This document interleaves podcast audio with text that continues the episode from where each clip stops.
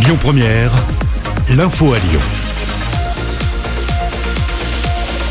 Bonjour Loïc, bonjour à tous. On commence avec cette bonne nouvelle hein, pour le monde de la nuit.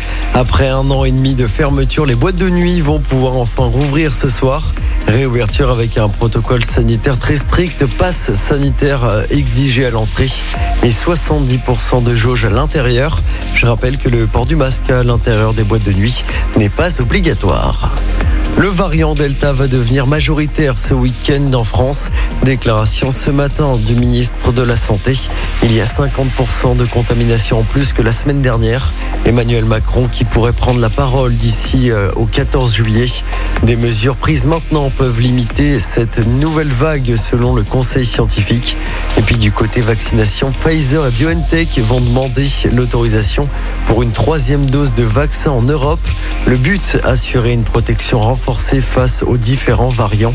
Pfizer préconise cette troisième dose six mois après la première. Dans le reste de l'actualité aujourd'hui, ce rebondissement dans l'affaire Air Cocaïne.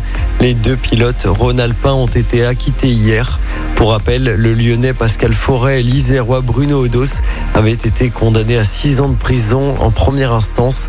Plus de 700 kilos de cocaïne avaient été retrouvés dans les soutes de leur avion. C'était en République dominicaine en 2013.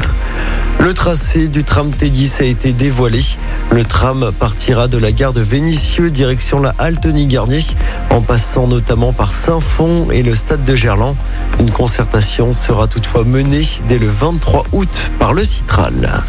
Nouveau week-end chargé sur les routes au départ de Lyon. Bison futéisse le drapeau orange dès aujourd'hui. Il est notamment recommandé d'éviter la 7 jusqu'à 19h. La journée de demain samedi s'annonce encore plus compliquée puisque Bison futé voit rouge dans le sens des départs et ça ira bien mieux dimanche. C'est vert dans les deux sens. Et puis un mot de sport pour terminer et la 13e étape du Tour de France à suivre tout à l'heure. 219 km entre Nîmes et Carcassonne. Écoutez votre radio Lyon Première en direct sur l'application Lyon Première, lyonpremière.fr et bien sûr à Lyon sur 90.2 FM et en DAB+. Lyon Première